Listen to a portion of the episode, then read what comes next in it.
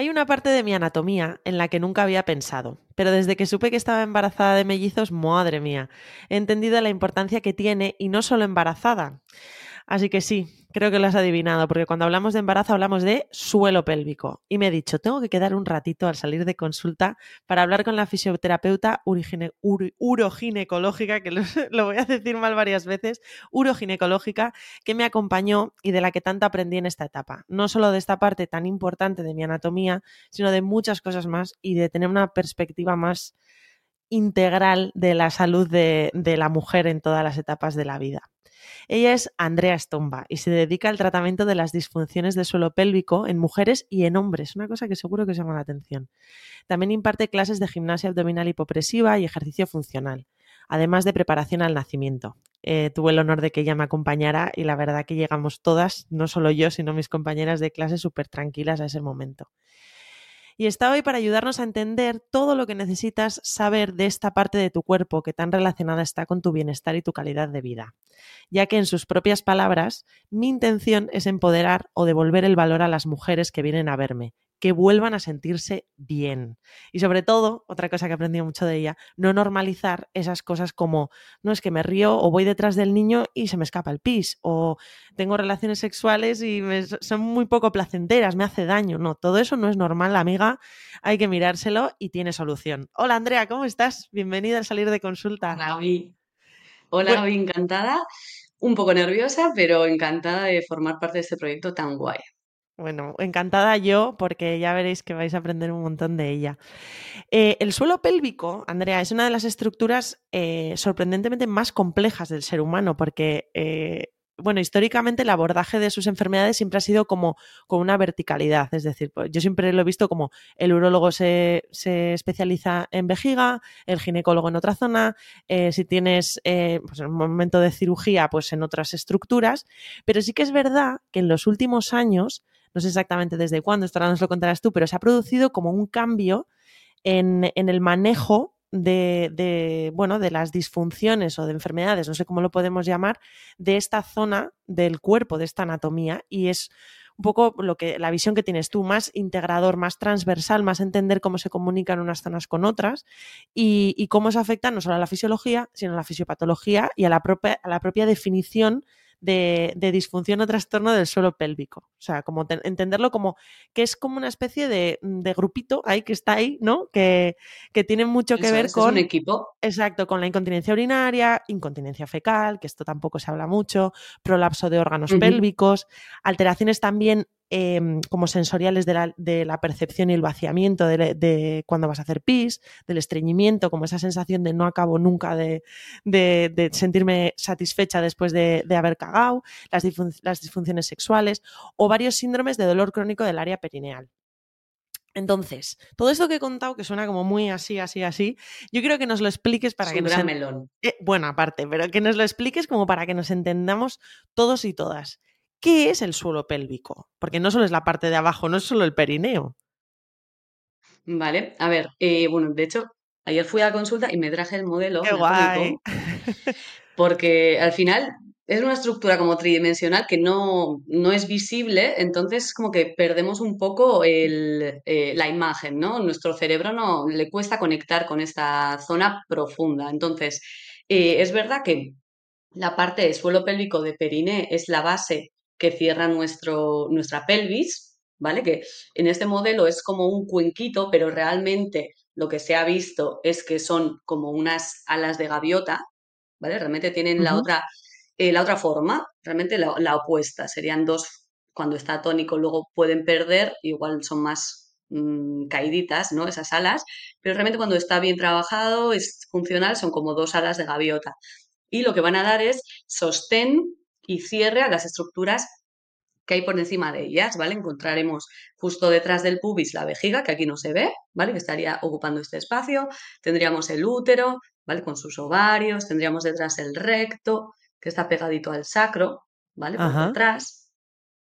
Y luego empezarían todas las vísceras eh, abdominales, ¿vale? Pélvicas y abdominales, por encima de, estas estructuras. Em, realmente no, bueno, como nada en este cuerpo mm, funciona solo, sino que se, ayuda de un equipo, ¿vale? Forma parte de un complejo mucho mayor.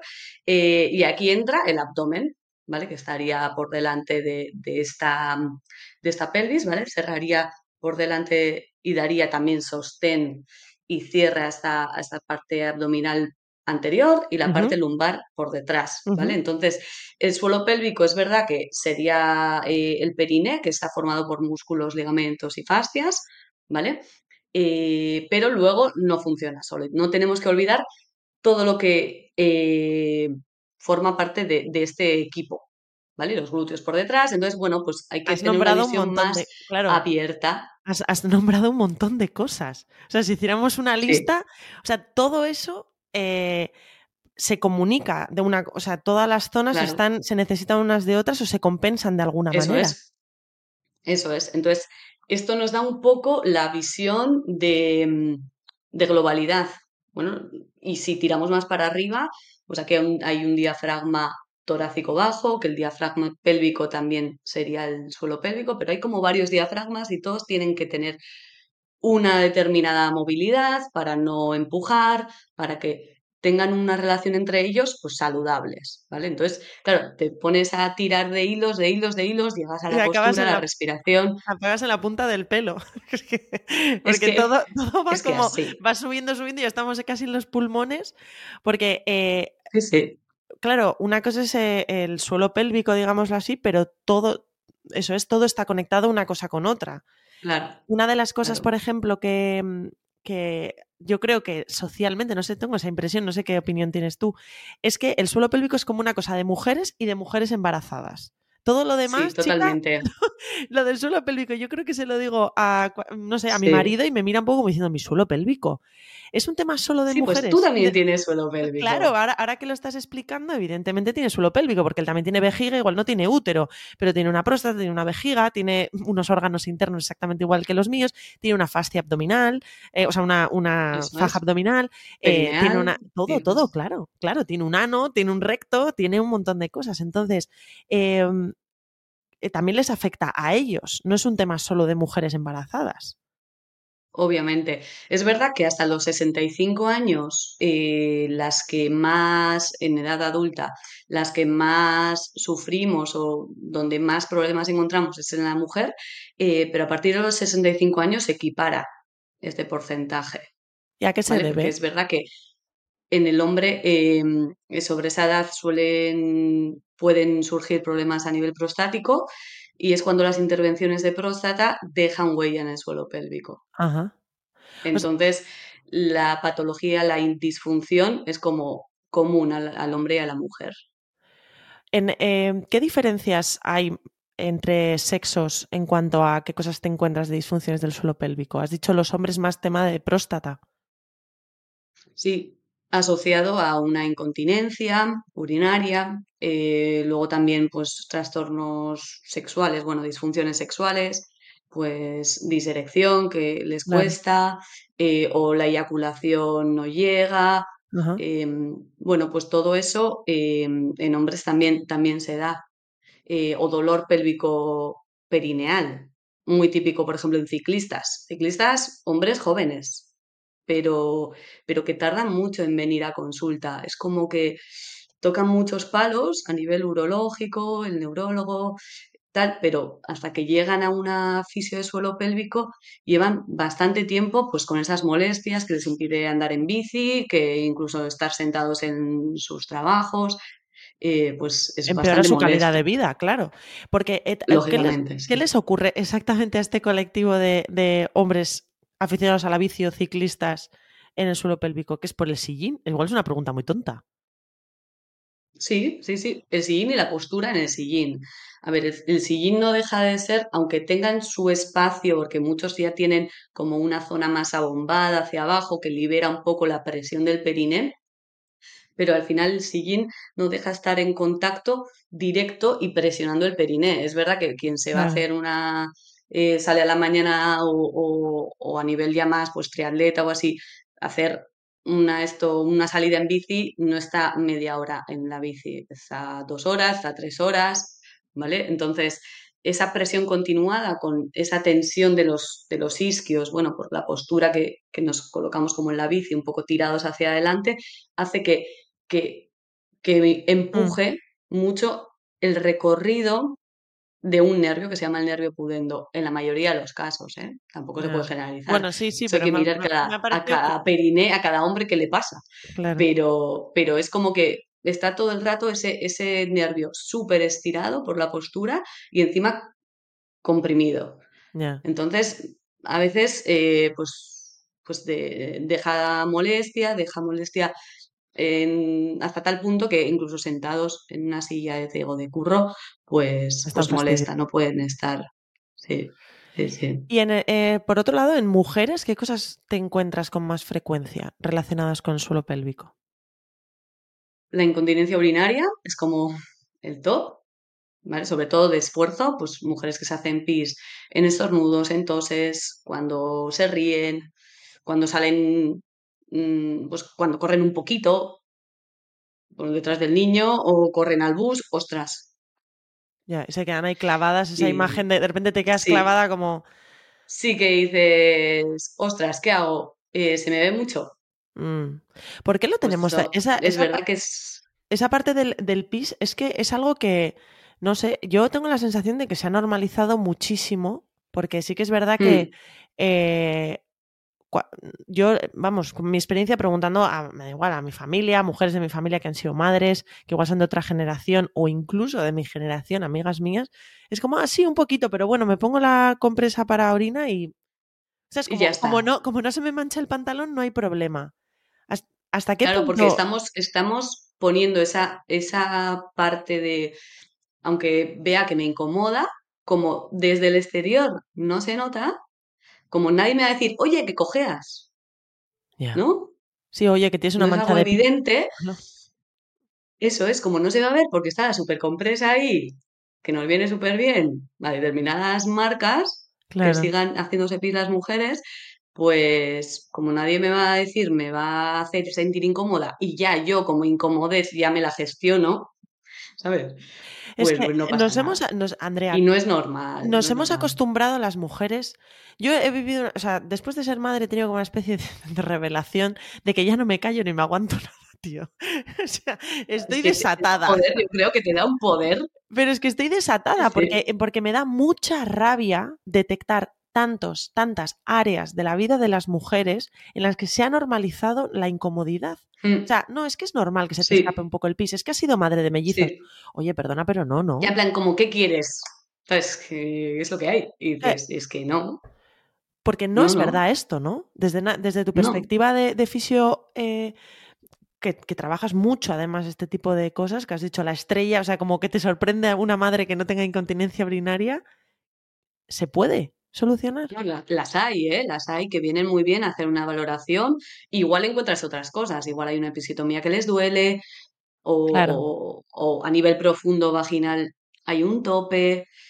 Encuentras otras cosas normalmente, o el abdomen no funciona todavía bien, hay que trabajarlo y tal, pero es verdad que la incontinencia, y muchas veces me, encuentro en mujeres posparto, me encuentro en mujeres que igual han tenido, tienen chiquis de siete años, ¿vale? Y, llevan dos años que se han puesto a hacer igual más ejercicio o así, o desde antes era algo como más puntual, se han mm. puesto a hacer ejercicio, salgo a correr con dos amigas porque me viene súper bien tal, y mm, desde que empiezo o a los 15 minutos de la carrera, yo ya noto que voy perdiendo que voy perdiendo. Y, y, igual llevan con esa situación tiempo, no es tan puntual, no es un posparto reciente, sino que igual ya llevan un par de años que lo notan, o más. Claro, porque lo han, ido tirando, han ido tirando. El, riesgo de tirar y de no darle esa importancia, entiendo que será que eso va evolucionando. O sea, lo que antes eran unas gotitas en un estornudo, ahora igual de repente es, mm, pues eso, es que no, o sea, si empiezas ya casi no puedes parar. Y el, no atenderlo cuando tienes que atenderlo ya te se va haciendo más grave. Sí, sí, piensa que no le dejas de dar ese factor eh, de riesgo por el que no funciona bien. No has parado eso que te hace mal. Y tampoco has trabajado para ponerle remedio. Con lo cual no has trabajado la gestión de presiones, que al final un rebote, un, el impacto genera esa presión, no has trabajado esa reactividad del periné, el abdomen está igual de blando, tu glúteo está igual de blando. Mm. Entonces, has seguido con el mismo factor que desencadena tu mm, disfunción y encima no, no, has trabajado el resto. Entonces, mejorar, ya te digo que es imposible. Imposible. O sea, solo no se va a que dicen, bueno, no, no, no, no, no. Y cuanto antes le pongas mm, remedio, mejor. Porque vas creando, eh, al final, en otros eh, momentos de tu vida tampoco lo, lo, vas a proteger, lo vas a cuidar. Cuando les coges a tus chiquis que ya pesan 15 kilos. Claro. ¿Sabes que Llevan pesando 4 cuando nacen y les sigues cogiendo igual cuando pesan 15. ¿Sabes? O eh, súper común esto de he ido al no sé qué parque con mis hijos que tenían cumple, me he metido con ellos a saltar en la cama elástica. O sea, horror. Horror saltan las alarmas. ¿Qué era eso? Claro, igual nunca se han puesto a correr, no eran corredoras, no han vuelto a correr, eh, no han hecho unos saltos repetidos y a la que se montan unas... Mm, sí, sí, en, las camas elásticas. Dicen, o sea, ¿qué es esto? ¿Qué es esto? Que es que no podía parar. O sea, me he tenido que salir, me he puesto el jersey así anudado como he podido y, y, he salido de ahí como con una cara así, o sea, los niños encantados, pero, o sea, la madre. Y eso es más común. Eh, estamos hablando de madres, mm. pero, pero que también hay, hay disfunciones en, mujeres que no han tenido hijos. Que, aparte se ríen y no. Y, pierden orina o que tienen dolor. Mm que siempre lo, centramos mucho en la maternidad y en el posparto, pero que hay mujeres que no, no están en ese momento y también notan escapes.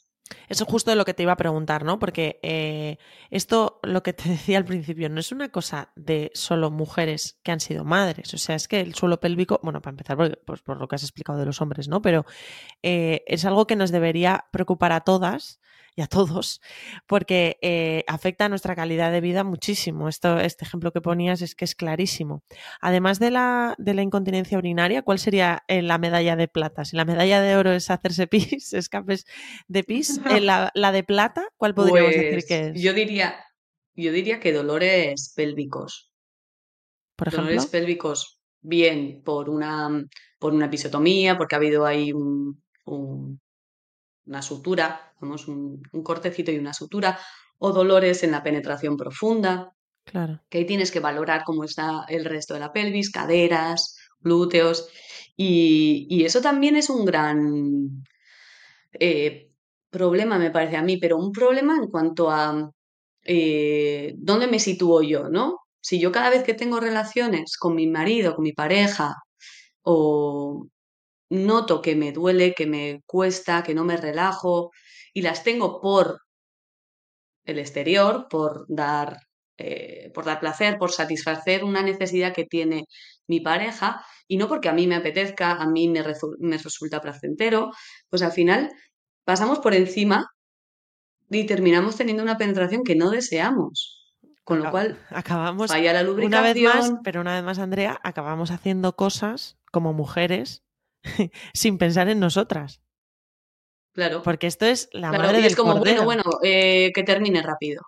Es que eso. Es que además. no, por favor. Claro, es que además ese, es el tema, que cuando tú, por ejemplo, estás em, en posparto, o sea, ya te dan, ¿no? Te da lo que hay, ¿no? Tienes la revisión de la cuarentena y te dicen, ah, esto está bien. Y dices, esto está bien. Eh, bueno, ¿Está bien? está bien para quién. Para cierta persona está bien. ¿Para quién? Porque yo ahora mismo no reconozco, no reconozco mi cuerpo, mi libido está aproximadamente pues, en el núcleo de la Tierra, en el subsuelo, más profundo. Eh, yo primero tengo que reconciliarme con este cuerpo que casi ni tengo tiempo para mirármelo porque me ducho deprisa y corriendo, porque tengo al niño berreando o porque eh, para las mujeres, por ejemplo, que ya de base tenemos un problema una barrera, diría yo, más que un problema, una barrera mucho más grande para aceptar nuestro cuerpo tal cual es y el cambio que hace. O sea, quiero decir, también depende un poco cómo hayas llegado tú a ese embarazo, cómo sea tu imagen corporal y cómo hayas transitado por ese embarazo. Desde luego, el cuerpo posparto eh, es. Tienes, yo creo que todas nos hemos tenido que reconciliar con él. Y luego que eh, a nivel ya mental de decir, bueno, lo que te decía yo, ¿no? Si la libido es tan importante para la lubricación, la excitación, el deseo, el placer, pues ya si de base las estructuras fisiológicas están pues, pues están como están, ¿no? Eh, no te quiero ni Están en recuperación. Claro. Claro, tenemos que, que un poco respetar los, los, tiempos fisiológicos, que yo muchas veces me refiero a eso. El, tú puedes tener una imagen, unas prisas, mm, ¿sabes? De ese cerebro racional, de, de, lo que tú crees que tiene que ser, de lo que tu pareja cree que tiene que ser una vez pasada la cuarentena, ¿no? En plan, ya, pues está, ya ha pasado lo peor, ¿no? Ya está.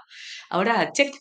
Y, y al final pasamos, eh, no, no empleamos tiempo en, en redescubrirnos, no empleamos tiempo en, en aceptar que mi perine ha cambiado o si tengo un abdomen con una cicatriz de cesárea, en cuidar esa cicatriz de cesárea, en aceptar que tengo una tripa diferente, ¿vale? Que va a ir mejorando, pero que ahora mismo soy así, estoy en este momento, ¿no? Y, racionalmente ponemos esas eh, medidas, esas, esos tiempos que el cuerpo puede ser que no vaya a ese ritmo. ¿Me entiendes? es que no, va. Desde luego, yo no sé, yo no conozco a ninguna mujer que. que un poco. Claro, y luego, a ver, que, y todo esto, lo que decías tú, que es súper importante entender la diversidad. O sea, que decir, si tú nos estás escuchando y tú, a ti te pasó que, que todo fue fenomenal y que no sé cómo decirte, que tu mente y tu cuerpo estaban alineados y todo esto pues apetecía y surgió y todo eso está bien, pero desde luego que yo creo que hay más del segundo tipo, porque muchas veces también... Em, bueno, yo, yo siempre he pensado, no, no tengo pruebas, pero tampoco dudas de que el deseo sexual en hombres y en mujeres eh, son total, funciona totalmente diferente. O sea, diferente, sí y, no está mal, o sea, es diferente y ya está, no pasa nada. Pero muchas veces te encuentras, pues eso, que también el sexo durante el embarazo es otro melón, melonazo.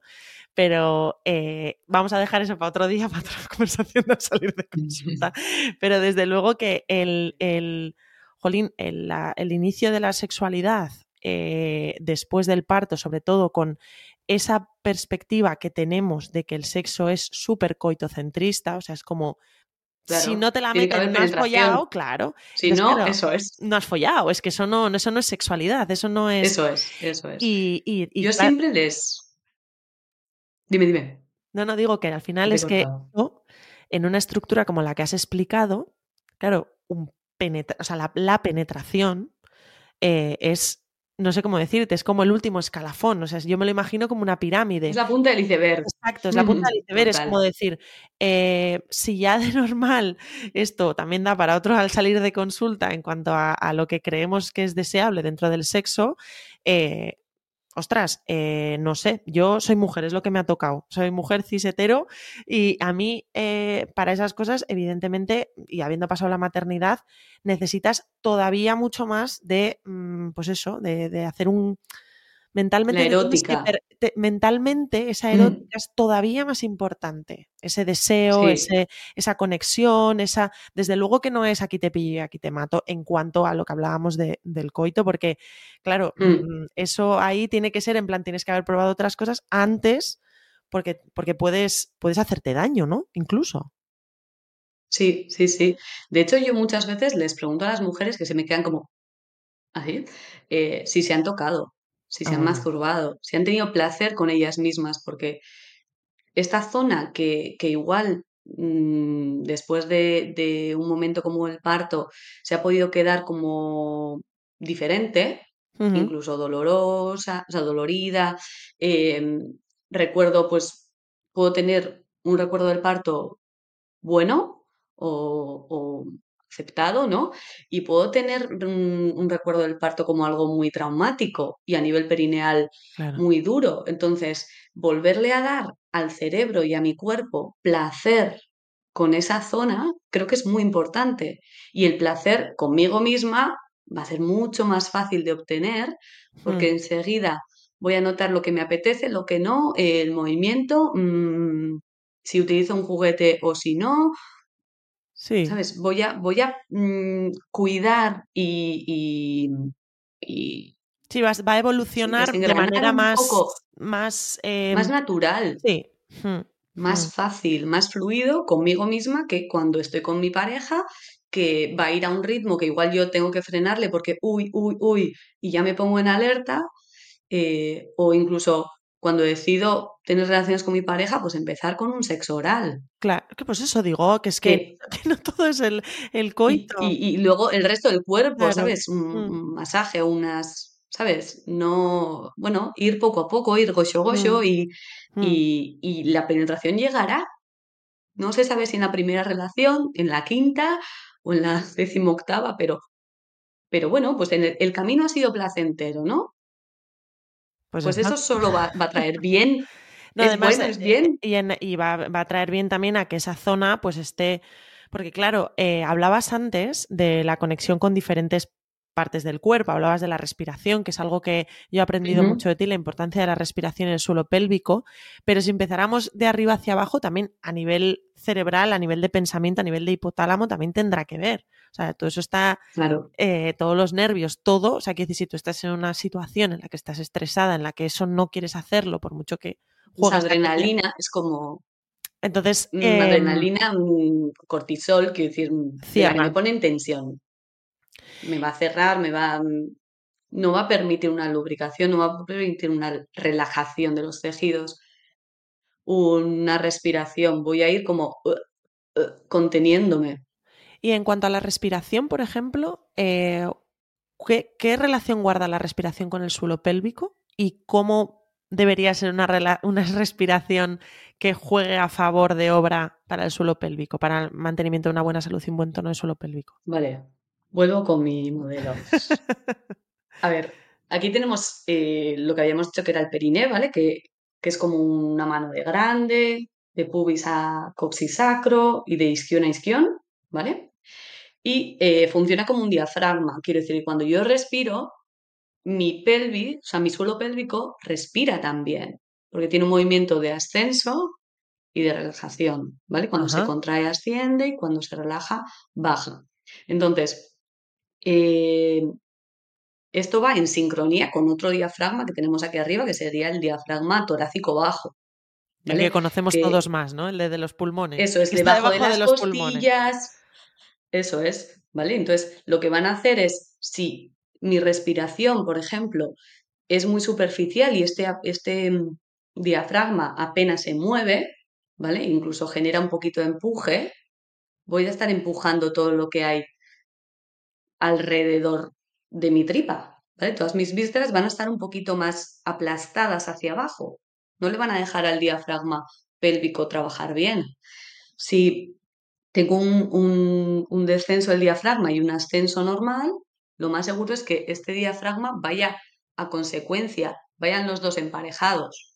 Entonces, si, si yo respiro mal, hago esfuerzos en apnea, que inspiro bajo el diafragma Típicamente, en el esfuerzo. Típicamente esto, para, para quien, nos, quien no te esté viendo y que nos esté escuchando, eh, la ah, imagen visual podríamos decir que es, eh, imaginaros como dos tapas ¿no? de un tubo, digámoslo así. Entonces, como un cilindro, una lata de Coca-Cola. Una lata de Coca-Cola y las dos partes de arriba, una eh, son, son móviles, son como cojín que se hincha y se deshincha, se hincha y se deshincha. En la medida en la que podemos hinchar más y deshinchar mejor, claro, el movimiento ascendente y descendente va a ser mucho mejor, que es lo que decías tú, que eso es lo deseable para que fluya, se mueva, tenga elasticidad, tenga movimiento y tal.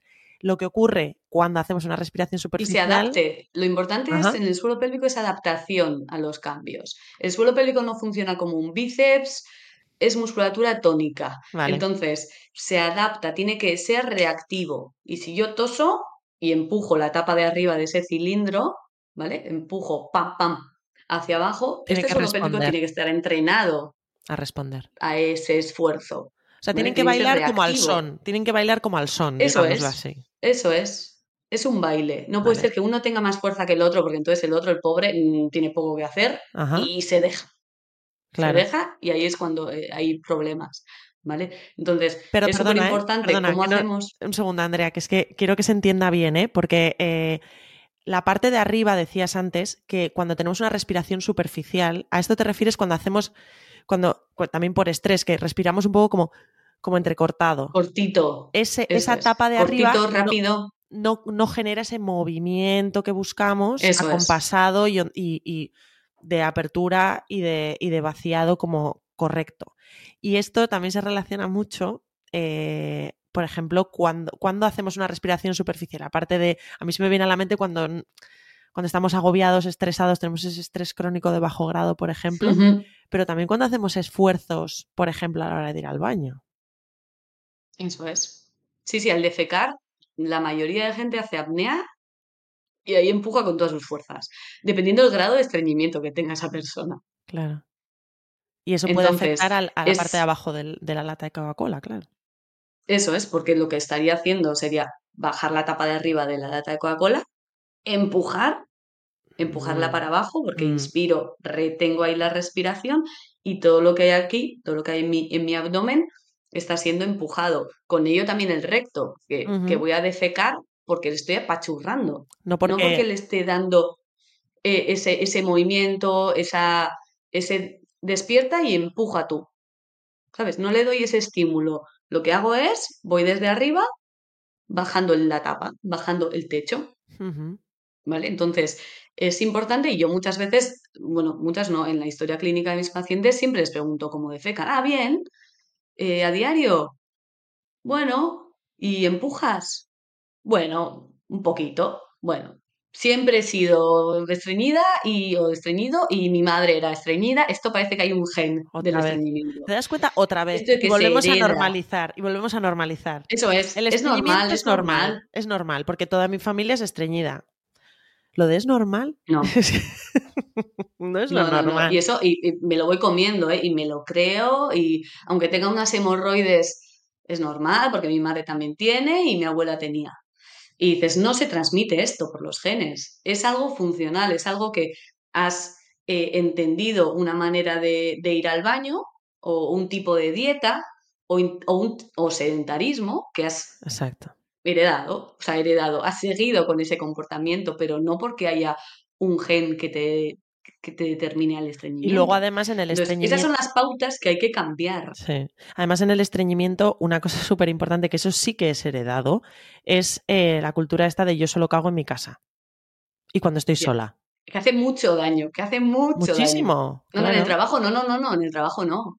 dices, ¿pero qué, crees? ¿Que el resto de tus, de tus compañeros no hacen cacas, no cagan. Y esto también es algo bastante femenino, ¿eh? Muy a nuestro pesar también, porque parece que nos semeamos colonia. Claro, ¿qué van a decir?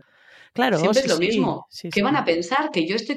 Pero, ¿qué te crees? Que esto es algo que hacen otras, mm, otros seres, ¿no? Hacen personas, animales, hacemos caca y hacemos pis y son... Es que, eh, qué placer, ¿no? Y una parte, y un indicativo de buena salud, desde luego, es hacerlo bien.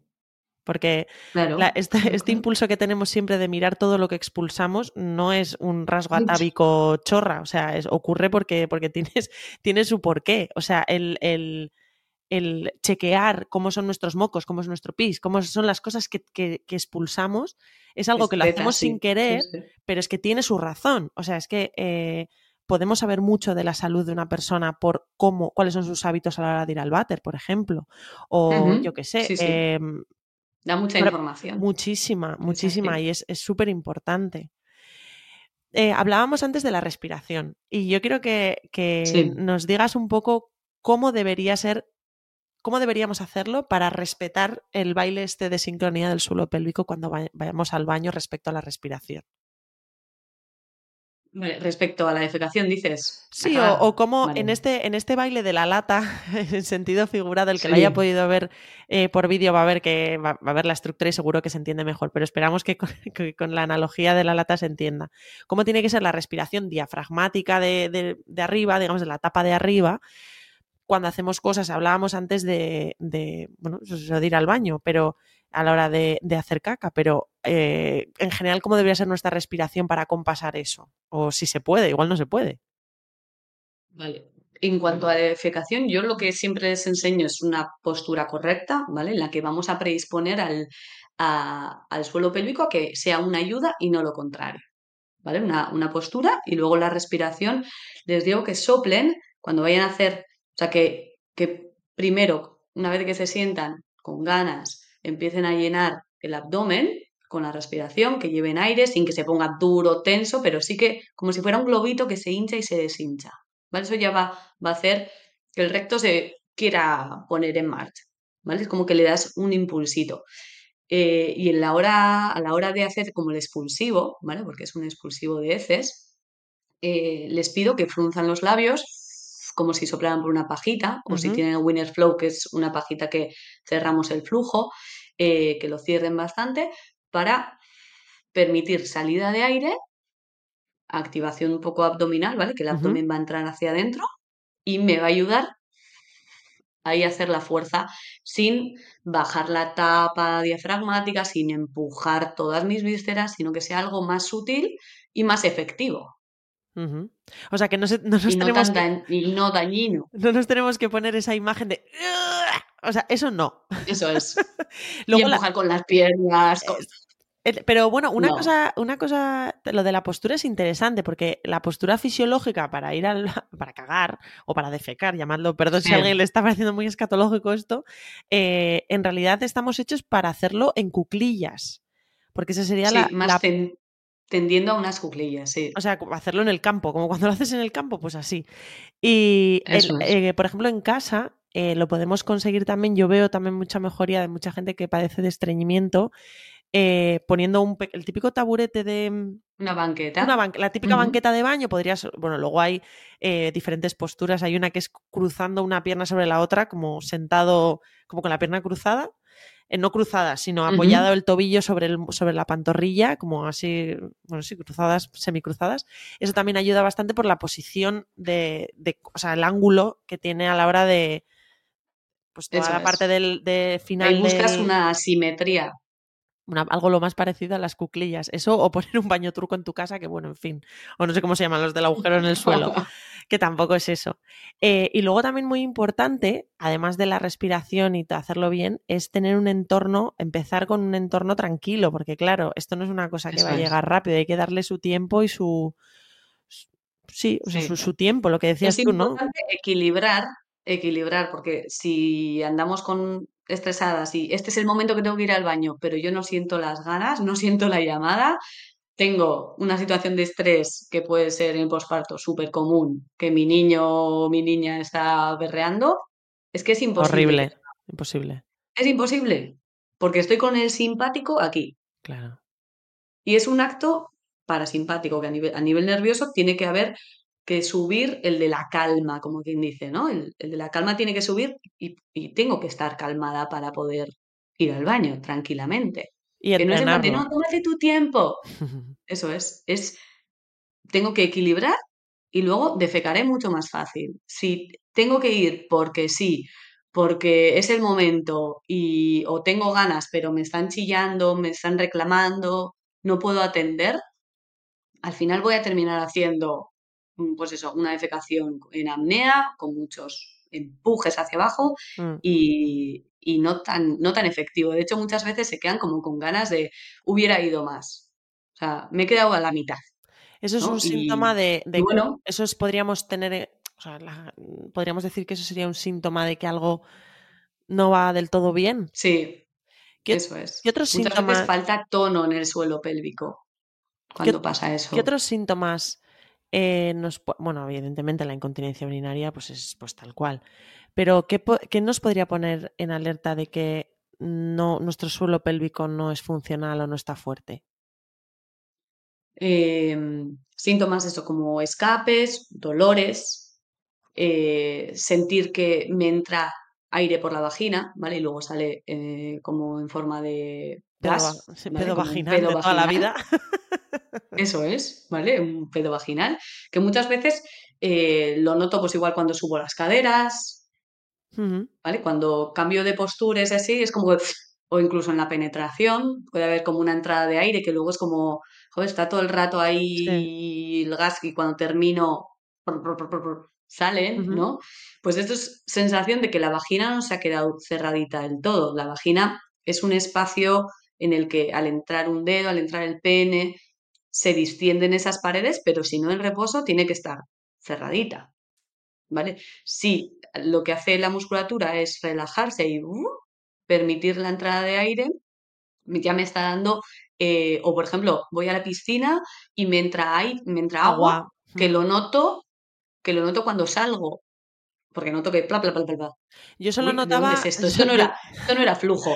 Yo, yo solo notaba súper embarazada de mellizos cuando hacía piscina y decía, ¿me echo pis? Y luego veía que no, y, supongo que igual en ese momento del embarazo la vagina ya estaba, esto, me pasaba un mes antes de parir, ya estaría igual un poquito más, no sé, no estaría tan cerradita. Más distendida, más, eso es. Pero eso, un poquito de tono. Eso si no te pasa embarazada, sí, eh, preocúpate amiga, porque no, no, es, no es lo que debería pasar.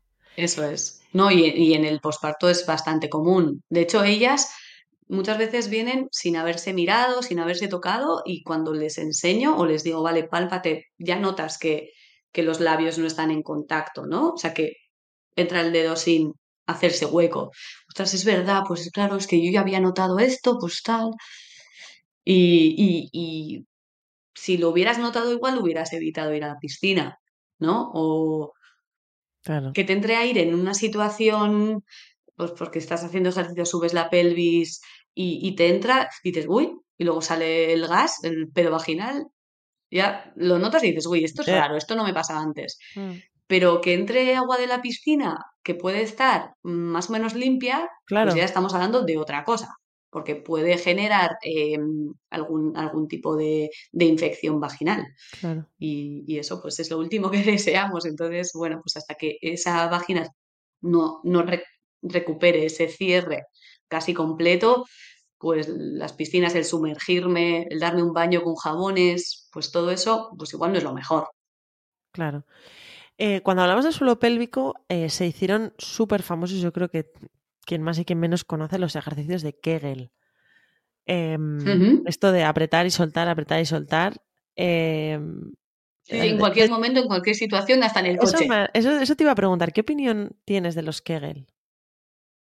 A ver, eh, tenemos que partir de la base que el suelo pélvico, el 80% de sus fibras son tónicas, son involuntarias, ¿vale? Están trabajando 24 horas, son infatigables y, no las puedo controlar yo, ¿vale? Por eso tengo que entrenarlas. Y mi postura ahí juega un papel súper importante.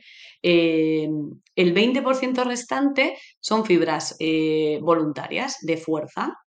Yo quiero apretar, aprieto, me doy cuenta que pierdo, ¿vale? Voy entrenándolo y voy manteniendo más tiempo, ¿vale? O incluso aumento la intensidad, puedo cerrar, puedo elevar, ¿vale? Por la distinta disposición que tienen los, las la musculatura del periné, pero eh, siempre tiene que ir de la mano con, normalmente con esa, eh, esa parte de postura, de, de contracción involuntaria del periné. ¿vale? Porque no, si no nos, si nos matamos a Kegels, nos estamos quedando con un 20%. Y no funciona así. Mm. puede ser que tenga poca fuerza y tenga que entrenarlos. Sí, pues guay. Pero em, también tengo que atender a ese 80% restante. Porque no es, no es, o sea, quiero decir que es que esta cosa de, no, si yo ya hago mis ejercicios de Kegel, yo ya estoy entre que... Sí, yo ya aprieto. A eso me refiero, ¿no? Sí, sí, sí, sí, está bien y tal. Y además, además otra cosa también que leí una vez, eh, que para, además para la incontinencia he leído que está muy bien eh, en la mitad, mientras orino, parar en la mitad y luego seguir orinando. ¿Esto, ¿Esto tiene algo de.? Pues eso, eso sí que es un error, un error. O sea, no es que sea un mito, es que es un error. Entonces, eh, tenemos que pensar que la orina es un producto de desecho. O sea, no tiene, no tengo que cerrar el chorro. Puedo hacerlo como prueba. ¿Soy capaz o no soy capaz? Porque esto me tiene que no, no sé cómo estoy de suelo pélvico, voy a hacer la prueba. Una, pruebo, saco veredicto y punto. Como ejercicio, hasta luego. ¿Por qué? Porque lo que voy a estar haciendo es eh, impedir que salga esa orina. Si hay cualquier bichito y lo tengo que echar, lo tengo que eliminar y cierro. Esa, esa orina vuelve de la uretra, puede volver claro. a la vejiga, ¿vale? Entonces, no es algo, no es una práctica a tener a trabajar, vamos. Pues Es te, pues te aseguro que, que, que, vamos, no solo lo leí, sino que es algo que lo tengo yo, lo tenía, yo creo que en su momento hasta te lo pregunté o lo pensé, no lo sé, pero eh, es algo como que no, si, cons- si Sí. así entrenas, el, porque cuando tengas es la asociación esta chorra de decir, bueno, si tengo incontinencia y puedo parar el pis en la mitad de estar haciendo pis, pues podré parar el pis cuando estoy, por ejemplo, corriendo detrás del autobús, ¿no? Ya, ya, pero no. Aparte, porque yo cuando volvemos a lo mismo, a la función. Yo cuando estoy sentada haciendo pis, que hago pis sentada, por favor, me tengo que sentar, tengo que descansar los muslos, no los tengo que tener prietos tirando de la pelvis, ¿vale? Me siento limpio, pongo papel, lo que haga falta y me siento para hacer pis. Eh, no estoy haciendo ningún, ningún ejercicio de mi vida. Puede ser que haga la prueba, sea capaz de, de cerrar eh, uretra, de, cerrar el chorro, Sí, sí, ¿vale? cerrar el grifo. chorro. Eso es, cierro el grifo, pero igual eh, cuando estoy riéndome soy incapaz, porque ya hay un empuje desde arriba de esa De la parte, del, del cilindro, la parte de arriba de la lata. Ya hay un empuje, ya salgo a correr o mm, corro 50 metros a por el bus y hay un empuje, no estoy sentadita en mi taza de váter. Ya. Entonces, es tan importante integrar el periné en, en mi día a día, en los esfuerzos que hago, en lo que me gusta entrenar, que nos quedamos con, no sé, con algo como muy banal. Si quiero hacer, apretar y, y- y cortar el chorro, cerrar el grifo, y con eso que- creo eh, que estoy bien. Eh, Ahora, mira, ahora que la saco, justo es lo que te iba a preguntar. Vale, ya sabemos lo que no hay que hacer y hemos entendido mucho de la fisiología, del comportamiento y de la importancia de ese baile, de ese engagement eh, con todo lo que, Eso todas es. las estructuras De del la tronco. postura, de la respiración. ¿Cómo podemos cuidar y ejercitar el suelo pélvico? Vamos a hacer, si quieres, no sé si es diferenciable. eh, vamos a hablar primero de todo lo que no es posparto, porque entiendo que eso es una situación muy especial del suelo pélvico, donde es muy protagonista. O sea, mujeres y hombres no embarazados y que no han sido madres, eh, ¿cómo podemos cuidar nuestro suelo pélvico? ¿Qué cosas tenemos que tener en cuenta? Em, hábitos de la vida diaria, ¿vale? La defecación, Lo que porque hemos hablado del... al baño. Eso es, de dejar salir el aire, de no hacer esos empujes tan fuertes en apnea, eh, cuidar la alimentación, la hidratación y el movimiento, Ajá. ¿vale? Que eso va a facilitar eh, la defecación. Eh, Perdona, Andrea, evitar esos perdona. momentos. Has dicho el movimiento. eh, cuando, ¿qué ejerci- o sea, cuando vamos, por ejemplo, al gimnasio o nos apuntamos a diferentes actividades físicas, ¿hay alguna que tengamos que tener especial, ponerle especial atención para no lesionar o dañar el suelo pélvico? Porque has hablado mucho de correr, pero eh, yo, por ejemplo, que a mí me encanta levantar peso, o sea, me encanta hacer tipo pues crossfit y cosas de estas, eh, yo ahí me he dado cuenta que, ostras, la respiración y ahora como lo tengo más sensible lo noto más y soy más consciente, pero depende cómo hagas la respiración, depende de la fuerza de dónde la sacas, porque puedes hacer apneas sin darte Hmm, cuenta. Esta cosa de levantar de repente una cuerda y hacer... claro, Eso es una apnea como la de ir al eso váter. es, eso es, eso es. Con encima eh, 10 kilos que te has puesto encima o más. No es Tendríamos solo que... como Serían esa, expulsión. ¿Cómo podríamos en, en ejercicios, por ejemplo, como correr, que has puesto antes el ejemplo, o estos de, de s- de levantar pesas Es muy diferente, ¿eh? Ahí, por ejemplo, la Cuéntanos, activación es muy diferente, porque yo cuando salgo a correr, eh, no corro, no corro cinco minutos, ¿vale? Entonces, no puedo estar en un Kegel, ¿vale? Una contracción voluntaria durante 20 minutos, durante 45 minutos que corro. Es que no, no puedo, esas fibras no se van a fatigar. Entonces, tengo que entrenar ese esfuerzo. Tengo que entrenar el salto, cómo salto, cómo activo el abdomen, cómo responde mi suelo pélvico a eso. Si lo puedo hacer, si no, y tengo que ir entrenando cuántas repeticiones hago. Eso al final se hace en consulta. eh, hay que valorar, hay que mirar cómo responde todo y, y hay que personalizar, individualizar el tratamiento, porque no es lo mismo una mujer que quiere correr, que ha corrido siempre y que eso le da la vida y no quiere renunciar a eso, que una mujer que, que lo que hace es pasear, de vez en cuando va a la pisci y hace una clase de pilates. Ya, pero me refiero a que Mm, no La hay, activación es muy diferente. no hay una, un consejo que puedas dar general en este caso, que digas, mira, pues cuando vayáis a correr es importante, me estoy inventando, ¿eh? hacer respiraciones profundas o no, o respiraciones más cortitas o no, digo en cuanto a beneficio al suelo pélvico, o es algo que mm, las personas que nos escuchan debería, deberían, si les interesa, si hacen una práctica de ejercicio habitual, eh, asesorarse y valorarse en su caso cómo hacerlo bien para no dañar esa estructura. Es que el tema va más por ahí. Eh, sí que es verdad que la postura que mantengamos en cualquier esfuerzo va a ser clave, ¿vale? Si yo estoy en una postura echada hacia adelante, bien sea porque tengo 10 kilos encima o, corriendo, que ya estoy cansada y voy como arrastrándome, ¿vale? Eso va a generar mucho más empuje hacia abajo, hacia mi periné. No le va a hacer ninguna ayuda. En cambio, si yo eh, entreno mi musculatura global, mi core, mi fuerza de espalda, mi postura de crecer como una bailarina. Y yo soy capaz de correr en esa postura o de levantar 10 kilos haciendo una sentadilla, un squat, manteniendo la columna larga, activando el abdomen que me ayude a levantar ese peso, exhalando, eh, en todos va a generar beneficios. O sea, esa sería un poco hacia donde en tendríamos esa parte deportiva. Sin olvidarnos de la personalización del consejo y de cómo tú practicas esa actividad y la experiencia que tienes practicando esa, actividad, está claro. Eso es. Pero, pero hacia allí, ¿no? O sea, eh, como de un hilo invisible que te estira, la postura erguida, dándole espacio a ese cilindro. El pecho bien abierto, sin empujarlo, porque podemos empujar también con el, con el diafragma. Claro, nos, cerramos. En esa, en esa, imagen del cilindro, claro, si, a la lata está mirando, como, si está abollada, está como arriñonada, pues claro, eso no va a tener tanto espacio para ese movimiento de tapas, ¿no? Eso es. Va, va a empezar ya el esfuerzo desde un empuje, desde mm. bajo el Una presión. Eso es. Y luego lo que decías tú antes también, ¿no? O sea, en la importancia no solo de la postura, sino intentar cuando hagamos un esfuerzo puntual, por ejemplo, levantar una kettle y hacer ahí un swing de kettle, imagínate, ¿no? O con pesas o lo que sea, tener esa, esa, e, ese, me odio decir tantas palabras en inglés, como ese engagement, ese, esa, ¿cómo lo podríamos decir en castellano? Como esa, que te, que te alíes con toda la fuerza abdominal y el... Eso es. la salida de aire. Exacto. ¿Vale? Que, y que y muchas veces eso es que hay que mirarlo en, en, camilla y en situación mm, de, de, esfuerzo, porque porque tenemos que ver que es, que es el transverso, que es la última capa del abdomen, que es el que va a estabilizar bien el abdomen, el que se está activando, porque muchas personas dices, activa el abdomen y ponen una pelota.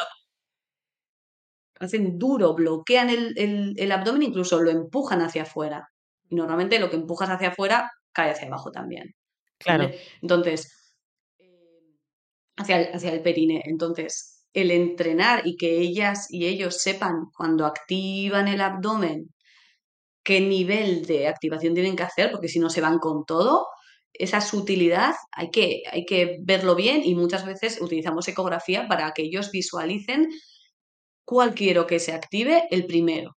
Porque mm. hay diferentes capas en el abdomen y puede ser que el resto tengan mucha más ganas de trabajar que el que es funcional. Que es lo que me, es lo que me pasaba a mí. Porque te acuerdas que en consulta eso fue súper interesante. Se veía en ecografías en las diferentes capas. Había una que estaba, como dices tú, súper motivada a el trabajo. El, oblicuo, estaba a tope.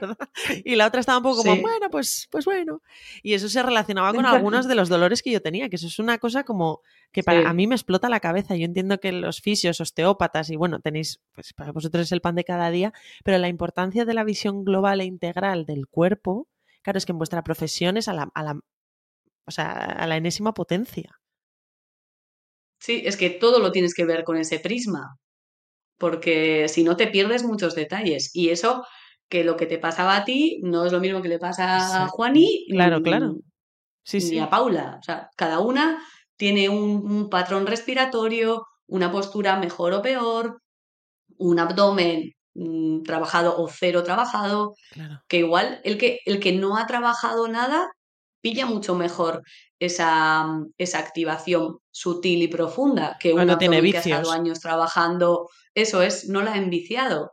Entonces, bueno, o hay, hay mujeres que vienen pues porque le, van a, le van a quitar el útero, le van a hacer una histerectomía o están pendientes y antes de, de quitarle esa, esa parte del útero, ¿vale? A veces completa o, o, no, quieren trabajar ese abdomen. ¿Por qué? Porque al quitar, una, al quitar una pieza del puzzle, el resto se va a mover. Eso mm, es así. No hay nadie que te pueda decir que no, se va a quedar igual. Hombre, un espacio así, un agujero negro no se queda. Llegan las asas intestinales, puede ser que la vejiga tiende a, tiene más movimiento hacia atrás, entonces cae más hacia atrás, o el recto tiene más, más sitio hacia adelante y va hacia adelante, hacia la vagina. Entonces, eh, antes de quitar esa pieza, que encima el útero es una pieza como central, es emocionalmente es la casa, ¿vale? Es hmm. una estructura, una víscera mm, femenina, ¿vale? Que, que, bueno, que, tiene mucha implicación emocional. Eh, una vez de quitar eh, esa estructura, el resto va a cambiar y antes de que suceda ese cambio, eh, pues cada vez más mujeres vienen ante esa consulta para trabajar esa competencia abdominal, ese, ese corsé que me va a proteger y, el suelo pélvico que, también va a estar tocadito.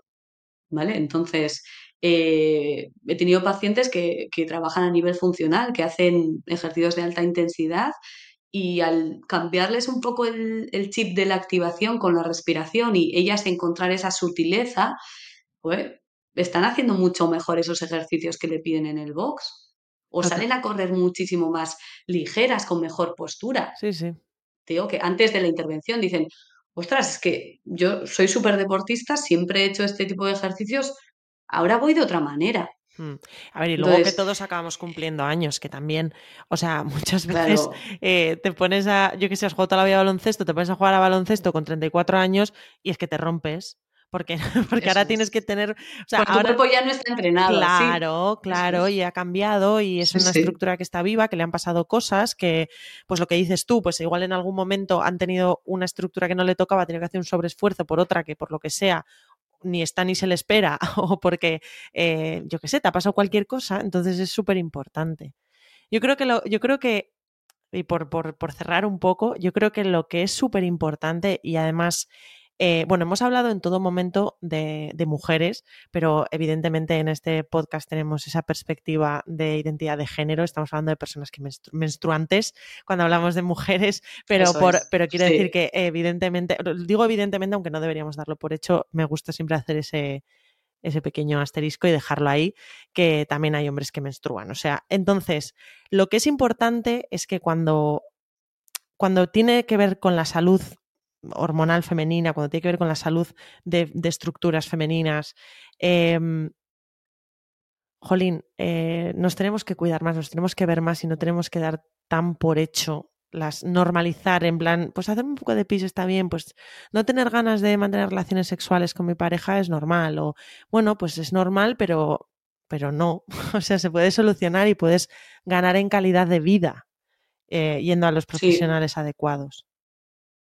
Al final yo creo que se trata un poco de, de, ponernos en valor, de, de, no, de no tirar la toalla, de no decir, bueno, es que es lo que hay, es que yo ya he sido madre, ¿no? O ya tengo, ya estoy en la menopausia, entonces eh, es normal que, que, vuelva esa incontinencia, ¿no? O, que tenga dolor en, relaciones sexuales con mi menopausia. Bueno, mm. pues no, vamos a ver cómo está tu tejido, cómo lubricas, qué es lo que puedes hacer para tener esa base un poquito más saludable, ¿no?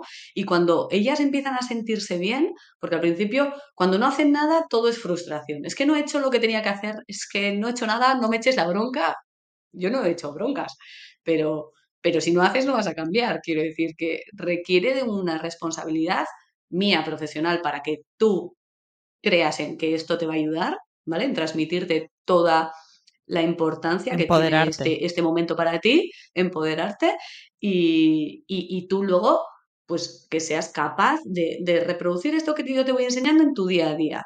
Hay mujeres que dicen, es que no me puedo tumbar yo, porque al final son las 10 de la noche y no voy a hacer nada. Y digo, es que no, es que a las 10 de la noche no puedes dejar esto. Es imposible hacer, ni tú ni nadie se va a poner a hacer. Es que es un tema de... Pues no te dejes para el final. Exacto. Es que es, un tema de priorizarnos, de priorizarnos, de darnos ese valor, esa importancia y que nuestra salud y nuestro bienestar es igual o más importante. Sobre todo cuando las, mujeres tenemos, eh, las, personas que tengan este rol de cuidador o cuidadora, eh, para ser un buen, y a mí esto es algo que todavía estoy aprendiendo, ¿eh? esto es un work in progress, pero eh, para ser un buen cuidador hay que cuidarse, porque si no, no puede ser un buen cuidador. Para estar a tope hay que estar a tope de verdad. Y, y socialmente hemos aprendido que es egoísmo, que es, bueno, pues que no está, no está bien visto, ¿no? Como, como priorizarte en muchos momentos, y para muchas mujeres es su realidad, sobre todo después de ser madres, pero es que es fundamental y no es un trabajo pasivo lo que decías tú, no es como vamos a la peluquería que nos hagan, eh, nos corten el pelo, no, te sientas ahí, te lo cortan, no, tienes que implicarte, es parte fundamental del proceso de cambio y de, y de tu Sí. bienestar. Eso es. Sí. Y a veces eh, yo he tenido pacientes que me han venido a clase y me dicen, mira, estoy hasta arriba, no voy a venir a clase. Es que vienen así. Mira, no voy a venir a clase o Andrea, es que he tenido un día, llevo una semana como loca y me voy a dar un paseo. Y digo, vete, por favor, esta hora tú sola a darte un paseo, porque necesitas más eso que venirte a clase. O sea, a veces nos cargamos de tareas que tienes que hacer al cabo del día y dices, es que, o sea, hoy no, es que hoy no, hoy quiero mm, cogerme los cascos, darme un paseo, tomarme un helado y luego a las 5 voy a por mi chiqui y estoy guay. Es que Sí, está bien, sí. sí. es que está bien eso también. Mm. O sea, es, es un, una de cal y una de arena. No puedes estar todos los días frustrada porque no llegas a lo que debes hacer, a tu lista de cosas que tiene el día, eh, pero tampoco dejarte para el final. O sea, ¿qué es lo que necesitas hoy? ¿Qué, qué rato necesitas para encontrarte mejor? ¿No? Pues a veces es tener una rutina de con tus ejercicios que te hacen bien, ¿no? O tal. Y otras veces es, mira, me lo salto porque lo que necesito es aire. Está bien, Estar conmigo en paz ¿no? calma. y Flexibilizar un poco. Sí, sí, tal cual. Sí. Bueno, de, eso- de eso se trata también este proyecto de salir de consulta. Yo creo que eh, es- esta charla contigo ha sido ya, si alguien se lo estaba pensando, espero que le haya, le haya servido de acicate para tomarse en serio esta parte tan importante de su salud y, y que tanto tiene que ver con la calidad de vida, porque al final es que de eso se trata, ¿no? Intentar estar lo mejor posible el mayor número de años posible, funcional el mayor número de años posible. Muchas Eso gracias, es, muchas gracias es. Andrea por acompañarnos a salir de consulta. Eh, bueno, ella trabaja en Donosti, eh, la podéis encontrar en el eh, Centro de Fisioterapia de Igor Sancho. Eh, no sé si... Ahora es ama. AMA, perdón, perdón, perdón, sí, al centro AMA. Eh, no sé si ahora eh, te, puedes te pueden encontrar online para la gente que no sea de Donosti o en alguna, de alguna manera pueden contactar contigo. Sí, eh, mi Instagram, que tampoco lo nutro mucho, pero es, es estas cosas que están ahí en la cabeza, eh, que es Andrea Stomba Fisioterapia, que bueno, pues intento antes más a menudo, ahora no tanto, pero bueno, intento mostrar contenido sobre el cuidado de la mujer, ¿vale? Y, y- y del hombre, pero es verdad que, que más enfocado a, a mujeres y, y luego doy clases, por email también pueden contactar conmigo, porque a veces pues vivo en Toledo. ¿Conoces alguna fisio en Toledo? Eso es pues importante.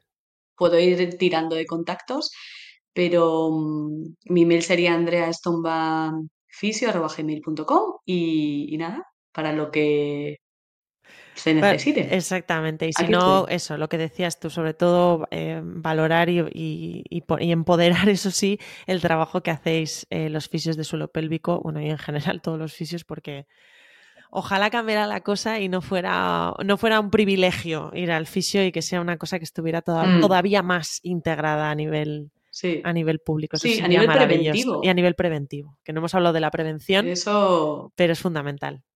es hacia donde tenemos que ir. Yo creo que todos los profesionales de la salud a la prevención. Y es, aunque no tengas síntomas, esto no funciona del todo bien, esto hay que, hay que recuperar, ¿no? Y, de- y es- y en esa Y visión prevenir futuro. Y en esa visión integral de la salud, que no es eh, solo la ausencia de dolor o la ausencia de malestar, ¿no? Que, que tenemos que también sentir ese bienestar, esa sensación de funcionalidad, Claro. Eh, de, de decir, jolín, yo Sí, puedo de, hacer de las tengo cosas, voy, capacidad voy a hacer la compra sí. y puedo cargar con la compra, que no estoy, o me, se me escapa el bus, voy corriendo y no estoy hecha un, o sea, llego como si me hubiera dado un- casi un infarto. El, el- el disfrutar de esa salud y de ese bienestar, pues, pues también es importante y también es, creo, a donde tenemos que, que ayudar como sanitarios a nivel, pues eso, a, la población general a llegar, que al final es lo más importante. Hmm. Nada más, que muchísimas gracias, Andrea. Me quedaría horas hablando contigo. Ha sido un placer tenerte. Andrea, Andrea Estomba, no os olvidéis de su nombre y buscadla y seguidla porque, porque da muy buenos consejos y es una muy buena profesional. Y si tenéis la suerte de poder acudir presencialmente a sus manos en Donosti, pues ya ni te cuento. Muchas gracias, Andrea. Un beso muy fuerte.